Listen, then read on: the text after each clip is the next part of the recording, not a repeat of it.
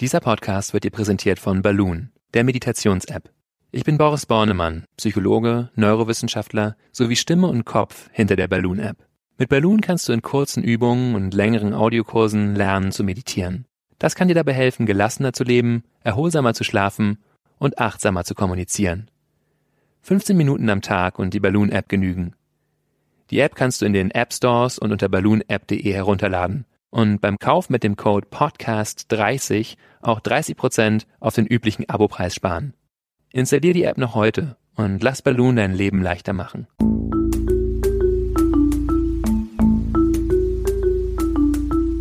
Verstehen, fühlen, glücklich sein mit Sinja Schütte und Boris Bornemann.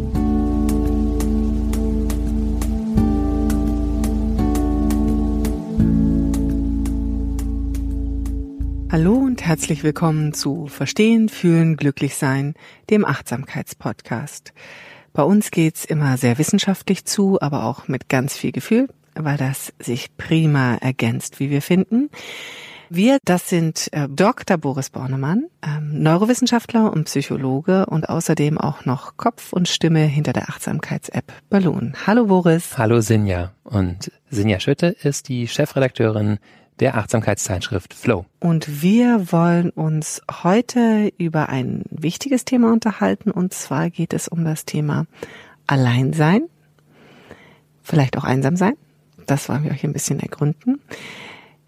Wir haben uns unterhalten und ähm, festgestellt, dass zum einen ein großer Teil der Menschen, die wir kennen, einfach zu viel um sich hat und sich wahnsinnig nach Alleinsein sehnt. Und gleichzeitig ähm, wissen wir natürlich auch, dass nicht kleiner Teil der Gesellschaft einsam ist, dass viele Menschen einsam sind, sich einsam fühlen und das natürlich auch darunter leiden. Und die Frage ist, warum sowohl die eine Richtung als die andere Richtung, ähm, es, es, es fällt uns schwer, auch häufig allein zu sein. Warum eigentlich? Ja, ich fange mit der Frage an. Ich, du hattest ja schon zwei Fragen quasi angedeutet, die eine oder die andere Richtung. Aber die eine Richtung erstmal, warum fällt uns das schwer, alleine zu sein? Und zwar innerlich schwer, weil als eine ist natürlich praktisch. Warum ist das schwer? Warum sind unsere Leben so voll? Aber was ist dann, was passiert dann, wenn wir alleine sind? Häufig. Ähm, und da tritt ein gewisser Reizentzug auf. Wir haben ja ständig sonst Reize um uns herum, andere Menschen, Geräusche, Inputs und wenn das auf einmal nicht mehr da ist, ist so ein ganz simpler, ja, biologischer Mechanismus sozusagen wie Entzug. Alle möglichen Belohnungen, Verstärker, die wir so haben können, ähm, fallen dann auf einmal weg. Also diese starken Reize und die ja verbunden sind mit ganz, ja, also und um es speziell zu sagen, eben sozialer Kontakt als, als etwas, was uns umgibt und wo wir Menschen ja sehr, sehr stark drauf geprägt sind. Wir sind ja das sozialste Tier auf dieser Welt und da gibt's ganz viele Belohnungen und ja eben Verstärker in uns. Und eben auch ganz entscheidend ist unser Überleben ja sehr entscheidend von dem Zusammenhang mit der Gruppe abhängig. Und so äh, kann eben auch schnell, wenn wir alleine sind, die Angst, einsam zu sein, vereinsamt zu sein, ausgestoßen zu sein, in uns äh, getriggert werden, äh, wir lebendig werden. Und das ist eine Angst, die ist im Menschen fast so groß wie die Angst vor dem Tod, weil die das Ausgeschlossensein aus der Gruppe, ähm, eben so in unserer Vorzeit, Urzeit können wir uns vorstellen, eigentlich bedeutet damit, du kannst kaum überleben, alleine. Das ist vielleicht ganz gut. Vielleicht kannst du nochmal den genauen Unterschied zwischen Alleinsein und Einsamsein erklären, weil das ist ja nicht nur ähm, ein Synonym, also ein genau. Austauschbar, sondern es hat ja auch wirklich sehr konkrete physische Auswirkungen, ob man allein ist oder ob man einsam ist. Genau. Richtig? Also ähm, Alleinsein bedeutet einfach ich bin der oder die Einzige, der gerade da ist, das einzige Lebewesen, die einzige Person oder wie ich das auch immer bezeichne. Also ich bin einfach ohne andere gerade. Und einsam bedeutet aber, da ist zusätzlich noch ein Gefühl des Mangels da, ein drunter Leiden unter diesem Alleinsein, ein äh, eine Sehnsucht nach dem Kontakt mit anderen da. Also einsam sein kann ich letztendlich sogar in der Gruppe, richtig? Genau, genau. Wir wissen eben, dass dieses sich einsam fühlen ganz massive gesundheitliche Auswirkungen auch hat. Also schon 88 wurde mal gezeigt, dass sowohl die Quantität als auch die Qualität des sozialen Kontakts die Sterblichkeit voraussagt von Menschen. Wir das bedeutet, also je nachdem, wie gut ich in einer Gruppe verbunden bin, sterbe ich früher oder später, richtig? Genau, also Menschen, die sich eher einsam fühlen oder eher berichten wenig oder qualitativ schlechten sozialen Kontakt zu haben, sterben tatsächlich früher. Das ist mittlerweile auch sehr häufig repliziert worden. Wir wissen, dass sie auch mehr Stresshormone im Blut haben oder Entzündungsmarker wie das Interleukin 6. Ähm, bei älteren Menschen wissen wir auch, da gibt es zum Beispiel eine holländische Studie mit 2200 Menschen, dass sie, wenn sie sich einsam fühlen, deutlich erhöhtes Demenzrisiko haben. Wir wissen, dass Menschen, die sich einsam fühlen, häufig unkontrollierter essen, mehr fettige Lebensmittel essen, dass sie bei älteren Menschen auch wieder wurde das gezeigt, 1600 Menschen in einer kalifornischen Studie, die einfach, wenn sie je einsamer sich fühlen, umso größere Probleme auch haben bei der Bewältigung von Alltagstätigkeiten, einfach einkaufen, sich anziehen, baden und solche Geschichten. Ja, es gibt also ganz massive Auswirkungen auf die Gesundheit davon, uns einsam zu fühlen, was auch dazu geführt hat, dass ähm, in der UK, in England 2018 ein Ministerium für Einsamkeit eingerichtet wurde. Es gab vorher eine große Studie vom äh, Joe, von der Joe Cox Commission on Loneliness. Ist ein, ja, die haben quasi geforscht und festgestellt, dass sich in England neun Millionen Menschen oft oder immer einsam fühlen. Und damit wurde das also quasi als nationale Epidemie erkannt. Und man hat eben ein Ministerium ins Leben gerufen, was sich jetzt dezidiert darum kümmern soll, mit der Einsamkeit von Menschen umzugehen und sie zu verringern. Also da kommen mir natürlich sofort zwei Fragen in den Kopf. Das heißt, ähm, was ist da gesellschaftlich los, dass wir uns trotz immer besserer Verbindung sozusagen, Kommunikationsmöglichkeiten, immer einsamer fühlen? Und die zweite Frage, die sich anschließt, ist natürlich, was machen die denn jetzt ganz konkret gegen die Einsamkeit? Ja. Also die erste Frage, die wir vielleicht auch noch im weiteren Verlauf nochmal vertiefen können, aber ist sicher der Aspekt von der Qualität des sozialen Kontakts. Also zum einen gibt es natürlich auch viele ältere Menschen, die von dieser ganzen Digitalisierung und Kontaktmöglichkeiten über soziale Netzwerke, über das Internet und so eigentlich nicht so viel mitbekommen und die vielleicht sogar dadurch eher abgehängt sind, dass sie eben daran nicht teilhaben, dass ähm, sich Gesellschaft auch anders entwickelt hat, dass vielleicht ältere Menschen nicht mehr so wertgeschätzt werden und sie tatsächlich einfach so ins Off geraten und tatsächlich einfach wenige Menschen um sich herum haben. Und das andere ist die Qualität des sozialen Kontakts, die äh, eben sehr entscheidend ist. Also in den Studien wurde zum Beispiel häufig gefunden, dass sich ähm, verheiratete Menschen gar nicht weniger einsam, also doch, sie fühlen sich in der Regel weniger einsam, aber es gab die, die sehr einsamen Individuen waren häufig auch verheiratete Menschen. Man fand dann, dass sogar nach einer Scheidung der Regelfall eher ist, dass die Leute sich weniger einsam fühlen, als, als sie sich noch in der Ehe gefühlt haben, weil offenbar trotzdem sehr nahen Menschen, den wir da um uns herum hatten, keine wirkliche Berührung oder Begegnung stattgefunden hat. Darüber können wir vielleicht gleich nochmal mehr reden, aber ich komme nochmal auf den zweiten Punkt. Ähm, ich weiß nicht genau, was die alles für Maßnahmen machen, dieses Ministerium für Einsamkeit. Ich kenne ein englisches Programm, das heißt Befriending, wo sich Freiwillige treffen mit Personen, die einsam sind und mit denen auch Gespräche führen, Aktivitäten unternehmen. Das gab es auch schon vor diesem Ministry of uh, Loneliness.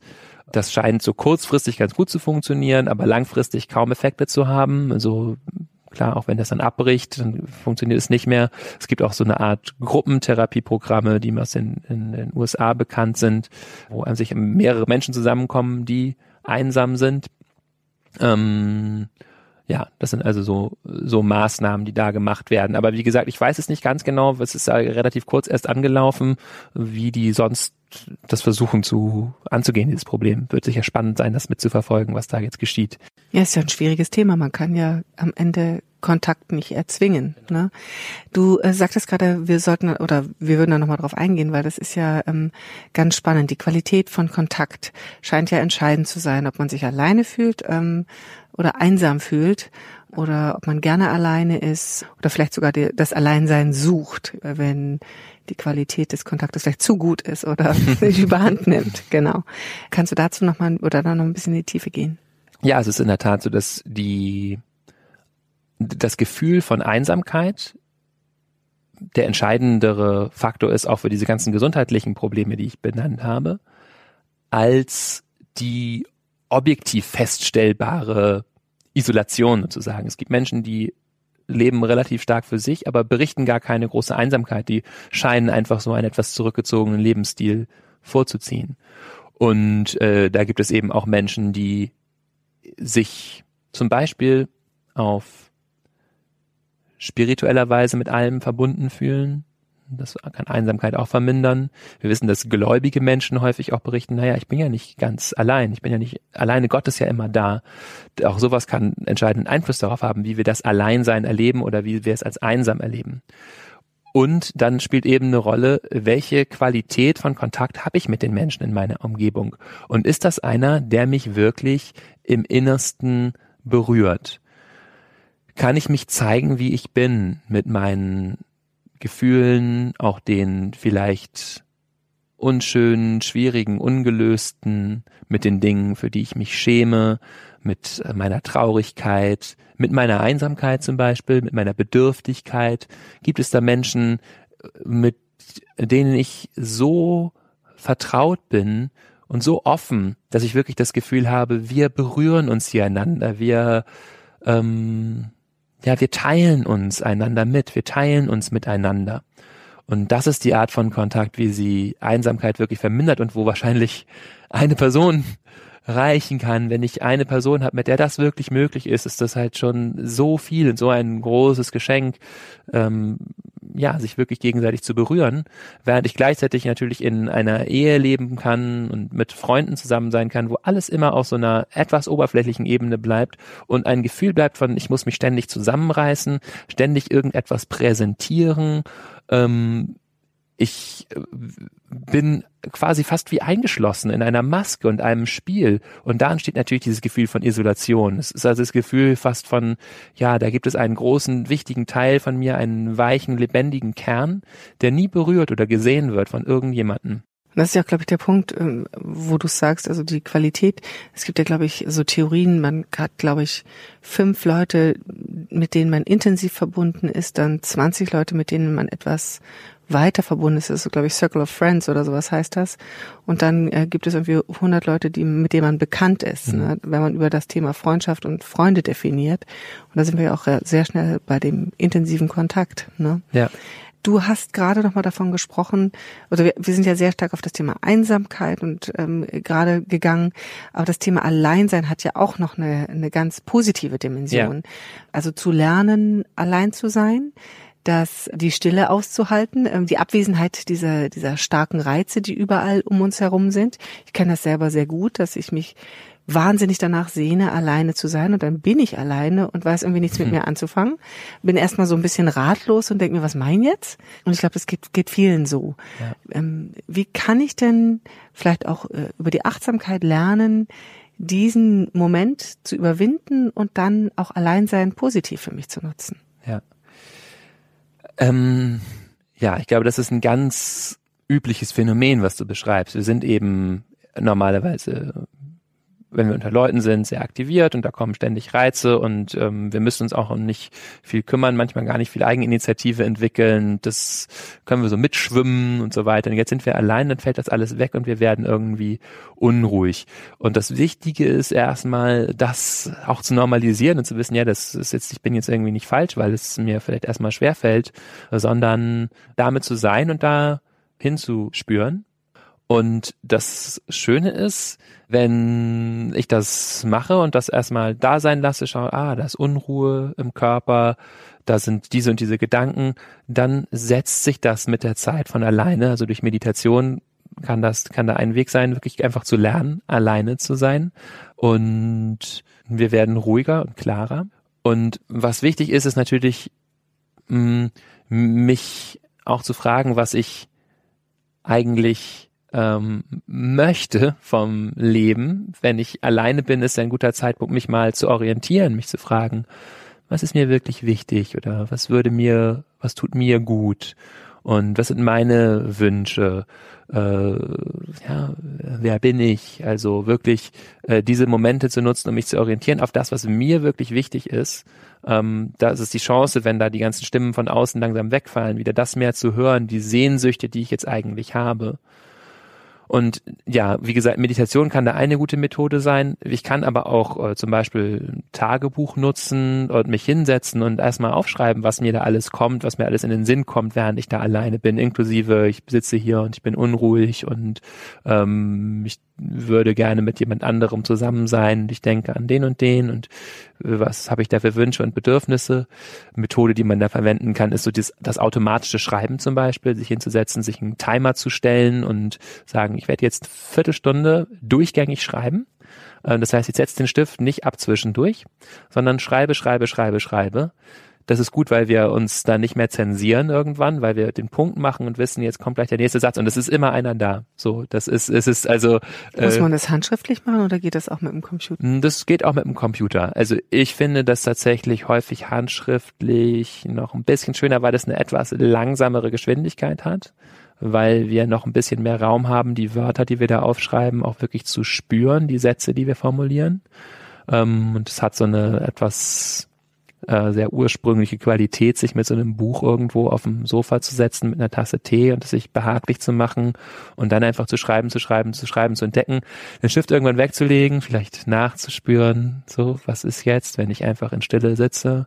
Jetzt habe ich ja ziemlich viel Gedankeninput produziert, da fällt es uns dann häufig leicht, auch einfach kurz nur mal zu sitzen, zu fühlen. Und dann vielleicht den Text sich später nochmal vorzunehmen und äh, zu lesen und so eben langsam äh, unseren äh, inneren Raum zu, zu erschließen, weil das ist ja das, worauf du ursprünglich hinaus wolltest, ist ja was Wunderschönes, sensibel zu werden für unsere inneren Regungen, auch für die feineren, für unsere Gefühle, für unsere Wünsche, Erinnerungen aufsteigen zu sehen, Träume aufsteigen zu sehen, ähm, vielleicht Gedanken zuzulassen, die nur in der Stille wirklich an die Oberfläche kommen können, nur wenn diese ganzen äußeren Ansprüche wegfallen, sich sozusagen trauen, sich zu zeigen.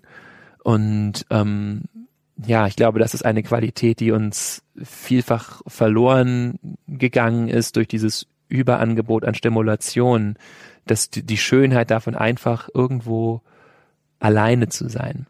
Also dann auch bewusst die Wahl in das Alleinsein hineinzugehen ja. und alle äußeren Quellen, also mal Radio ausmachen, alles, was man sonst so gerne mal, wenn man irgendwo alleine ist, anmacht schnell. Genau. Da sind wir ja auch bei dem Punkt nach dem Motto, ich warte auf den Bus, eigentlich ein Moment, wo man allein ist, ja. auch wenn da andere Menschen stehen.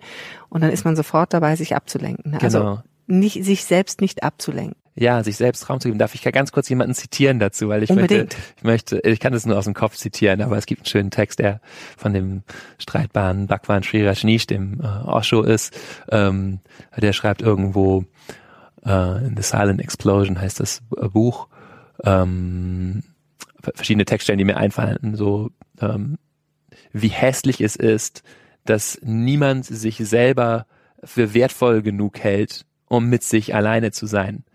Ja, das uh, nobody considers himself worthy of being with ne, bei sich nur für sich. Und dann beschreibt er so Gesellschaft und sagt um, a, a bored person goes to another bored person to dispel their boredom. Mathematically the possibility is otherwise. The boredom will be doubled Kannst du es nochmal übersetzen? Ja, also kurz, ne, eine gelangweilte Person geht zu einer anderen gelangweilten Person, um die Langeweile zu vertreiben mathematisch ist es unwahrscheinlich, dass das rauskommen wird, äh, weil äh, ja, dass die Langeweile sich verdoppeln wird. Und er beschreibt so, jetzt sicher auch zugespitzt, aber unsere vielfach, was wir gesellschaftlich machen, also dieser Versuch dieser existenziellen Einsamkeit, diesem existenziellen Alleinsein zu entkommen. Und da ist es auch wieder äh, der Punkt, wo diese, dieses Alleinsein in eine unglaubliche Tiefendimension führt das wahrzunehmen, was das eigentlich wirklich heißt, all eine zu sein. Das ist ganz interessant, weil ich glaube, es ist wirklich, es fängt sehr früh an in der Kindheit, wenn, wenn, wenn Kinder oder wenn man selbst als Kind gekommen ist und dieser Moment der, des Alleinseins entstanden ist, wo man ja mhm. sofort hingegangen ist, ich langweile mich ja. und dann alle sofort gegen Langeweile anarbeiten. Ich meine, gut, heute sind wir natürlich so weit, dass wir sagen, es braucht diesen Moment der Langeweile, bevor man sozusagen einsteigen kann in was Neues. Ne? Ja. Und mein, einer meiner liebsten Sätze aus einer, aus einem Buch von Jaconda Belli ist, ähm, man muss lernen, sich selbst genug zu sein. Mhm. Das schließt sehr schön an an dein Zitat gerade eben. Jetzt würde ich aber gerne noch mal dieses ist ja wunderbar der Gedanke, man muss lernen, sich selbst genug zu sein. Ähm, keiner hat das Gefühl, er ist es wert, mit sich allein zu sein. Das sind ja alles so diese mhm. Gedanken. Der Moment, wenn ich mit mir alleine bin und du beschreibst es als Entzug, was genau passiert da? Welche welche Symptome werden bei mir entstehen. Das ist ja gut, die zu kennen mhm. und dann mhm. vielleicht auch zu sagen, ah, das ist also dieser kleine ja. Entzug, über den muss ich hinwegkommen. Genau. Wie erkenne ich den? Kannst du das ein bisschen ähm, beschreiben? Ich glaube, das wichtigste Merkmal Unruhe, körperliche Unruhe, zu merken, ich sitze hier und ich fühle mich nicht wohl mit mir. Also ähm, und dann, das ist, glaube ich, was dem allen gemein ist, weil das ist sozusagen das klassische Entzugssymptom, auch egal äh, welchen äh, Drogenabhängigen du fragen wirst, das ist das, was irgendwie ist halt eine, eine Unruhe, ein inneres, ja, Ziehen, ich brauche etwas. Und dann sind die Symptome, glaube ich, sehr individuell, weil das kann dann sowohl Gefühle von Traurigkeit und Isolation auslösen oder auch ähm, ja Gefühle von Minderwertigkeit oder aber ich glaube, dieser Moment der Unruhe zu merken, okay, das, das macht mich erstmal unruhig. Das ist so das wichtige Symptom. Und da reinzugehen, anstatt wegzugehen, das ist sozusagen da der Weg der Achtsamkeit und auch der Weg, daraus zu lernen und Tiefe zu gewinnen, dass wir in den Körper gehen, da ist der, ähm, ist der erste Eintrittspunkt wie immer, und zu spüren, eine Zeit lang einfach mal zu sitzen und zu spüren, was tut sich da in meinem Körper. Ähm, und dadurch werde ich nämlich sensibel auf einmal. Ne? Ich gehe weg aus einem, ah, ich will hier weg, hin ein, ah, da ist ganz viel in mir los. Ich spüre mich auf einmal ganz intensiv, gerade dadurch, dass so viel in mir los ist. Und ähm, dann wird es langsam etwas weniger und feiner und ruhiger, aber ich bin immer noch sensibel. Und, und dann beginne ich eben ganz wunderbar, äh, mich selbst und die Welt zu spüren. Und ich möchte noch vielleicht einen, einen kurzen, einen so äh, Abbinder dahin machen, was, äh, was, ja, wo das auch hinführt, nämlich ähm, sensibel zu werden, wie gesagt, für mich selbst und die Welt. Und was ja sehr schön ist in dem Wort allein, steckt ja drin, all ein zu sein. Also wirklich zu merken, ich bin eins mit allem. Das ist, ich bin, da gibt's keinen Unterschied zwischen mir und der Welt, sondern das wirklich zu erleben, wie ich berührt werde von der Luft, von den Geräuschen, die um mich herum bin, sind und wirklich in diese All-Einsein einzutauchen. Auf Englisch tut sie das auch, ne? Alone, all one. Ähm, das ist eine sprachliche Spielerei, aber das ähm, ist ja wirklich, ist, ist dann eine Erfahrung, die ich machen kann. Man kann auch mit der Frage arbeiten. Eine Frage, ich mag ja diese Arbeit mit Fragen, mit der ich drei Jahre lang äh, mich beschäftigt habe, ist die Frage, wie bin ich, wenn vollkommen allein? Da geht es eben, ja, darum, sich zu spüren, sich auseinanderzusetzen. Natürlich, wie bin ich, wenn ich allein bin? Und wie geht das überhaupt, allein zu sein? Und komme ich vielleicht, ja, also ich bin jedenfalls dahin gekommen zu merken, es geht natürlich nur, wenn ich alles bin. Weil wenn ich nicht alles bin, dann gibt es immer noch etwas außerhalb von mir, auf das ich mich beziehen kann. Dann ist also keine Einheit, sondern dann bin ich mit etwas. Das heißt, das ist sozusagen, ja, wenn ich vollkommen allein bin, dann bin ich auch eins mit allem. Aber wie bin ich dann, wenn ich so bin? Und das zu spüren, das ist, äh, kann eine schöne Reise sein. Also hier meine Einladung auch, sich damit hinzusetzen und sich äh, zu fragen, wie bin ich, wenn vollkommen all ein? Sehr hochphilosophisch, wie wir jetzt hier ähm, enden. Und das könnte eigentlich auch der Auftakt für eine einen weiteren Podcast sein, ähm, der dann aber wahrscheinlich eher fünf Stunden geht, weil das hört sich doch ähm, ein bisschen komplexer an. Ja, ähm, sehr spannend, schön diesen Gedankengang zu haben, dass ähm, Alleinsein was ganz Wohltuendes sein kann, ähm, dass ich da eben diesen kleinen Moment überwinden muss, wo ich gelangweilt bin, wo ich das, wo ich auf Entzug bin, auf ähm, auf, ähm, sage ich mal, Geräusch, ähm, Impulsentzug. Ähm, aber dass es eben auch ähm, gefährlich werden kann, wenn man sich einsam fühlt. Und dass das dann sicherlich der Moment ist, wo man auch Bescheid geben muss und ähm, erfragen muss, warum bin ich, fühle ich mich einsam Ja. und auch einfach Hilfe suchen muss. Ähm, genau, Hilfe suchen. Das finde ich schön, dass du das nochmal zum Schluss ansprichst, weil wir haben jetzt viel darüber geredet, auch wie ähm, ja viele für uns manchmal das Alleinsein eigentlich eine Chance auch bietet, uns wirklich zu sagen, ja, geh da rein, geh lauf davon nicht weg, lerne mit dir zu sein. Und ich glaube, das ist für viele von uns ein wichtiger Hinweis. Und gleichzeitig gibt es natürlich Menschen, äh, die sich einsam fühlen und ähm, bei denen das jetzt nicht der Weg ist, nur zu sagen, ja, ich freue mich damit irgendwie an, sondern wo es schon wichtig ist, einfach zu schauen, was kann ich tun, um mit Menschen in Kontakt zu kommen. Und da möchte ich zum Schluss einfach auch nochmal zwei Sachen benennen, nämlich einerseits wirklich dann zu suchen, ja, was kann ich machen, ähm, mir Vereine zu suchen, Tätigkeiten, Sportvereine. Häufig sind tatsächlich Ehrenämter eine gute Gelegenheit, Menschen kennenzulernen, weil ähm, ich da auch gleichzeitig noch mich mit einer größeren Sache, einem Sinn verbinde. Das ist ja häufig sehr herzöffnend, das zu machen. Ich fühle mich mit anderen Menschen auch über diese, diesen Sinn verbunden und kümmere mich um etwas, von dem wir auch wissen, dass es zum Beispiel die Herzratenvariabilität erhöht und damit einen wichtigen Faktor, der so gesundheitsschädlich ist, diese Starrheit in unserem Herzen sozusagen. Also da wirklich zu suchen, das ist der eine Aspekt. Und der andere Aspekt ist, ja, wie, fühle ich mich vielleicht einsam, wenn ich aber doch ganz viel in Kontakt bin und da dann auch nochmal genauer hinzuschauen, wie kann ich ähm, diese Einsamkeit überwinden. Und da ist das Stichwort Aufrichtigkeit und sich verletzlich zeigen, ähm, wie ich es vorhin schon angedeutet habe. In dem Moment, wo es mir gelingt, äh, mit den Menschen wirklich über das zu reden, was mich im tiefsten bewegt, meine Freuden, meine Wünsche, Sehnsüchte, auch meine Ängste, meine äh, ja, Sorgen und Fragezeichen, vielleicht sogar die die Beziehung betreffen, das sind natürlich dann ganz schwierige Situationen, aber mit Menschen wirklich über das zu reden, was, was äh, uns im tiefsten bewegt, das sind Wege, dieses Gefühl von Einsamkeit zu überwinden und eben zu überführen in ein äh, gemeinsam einsam sein oder es gibt ja auch diesen schönen Satz, äh, we're all alone in this together. Wir sind alle allein zusammen, zusammen allein in diesem hier. Also unsere Verbundenheit zu spüren dann wieder. Und das sei auch nochmal ergänzt. Manch einer schafft es vielleicht nicht aus eigener Kraft, dann bitte unbedingt natürlich auch ähm, Hilfe suchen bei beim Hausarzt oder bei der Seelsorge. Da gibt es verschiedenste Dinge. Das finde ich muss man hier auch nochmal ergänzen, dass manche Einsamkeit auch eine Depression sein kann und deswegen dann auch wirklich richtig Hilfe braucht. Ne? Ja, und dann sind wir wieder am Ende unseres Podcasts angekommen. Ein sehr nachdenklicher Podcast. Ähm, ja, sicherlich auch ganz schön so zum Ende eines Jahres, wo man nochmal ein bisschen Revue passieren lässt. Ich jedenfalls freue mich auf das Alleinsein im nächsten Jahr oder auch jetzt schon und ähm, natürlich auch auf das Zusammensein mit ganz vielen zum Jahreswechsel.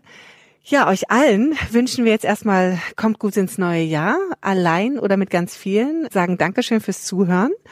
Ja, und wir sehen uns hoffentlich im nächsten Jahr. Dann haben wir was ganz Tolles vor. Wir starten sehr positiv ins neue Jahr, oder, Boris? Ja, wir werden im nächsten Jahr über Optimismus reden. Also, ja, was wir guter Ausblick aufs Leben und vielleicht eben aufs neue Jahr, Ja, was wie- das bedeutet. Wie wir voller Zuversicht dann nach vorne gehen.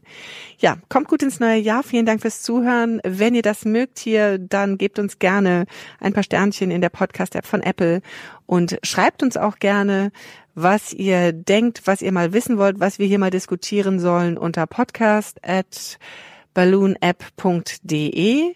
Ja, wir freuen uns von euch zu hören und ähm, bis ins nächste Jahr. Macht's gut und tschüss. Tschüss, ein frohes neues Jahr. Das war Verstehen, Fühlen, Glücklich sein, der Achtsamkeitspodcast.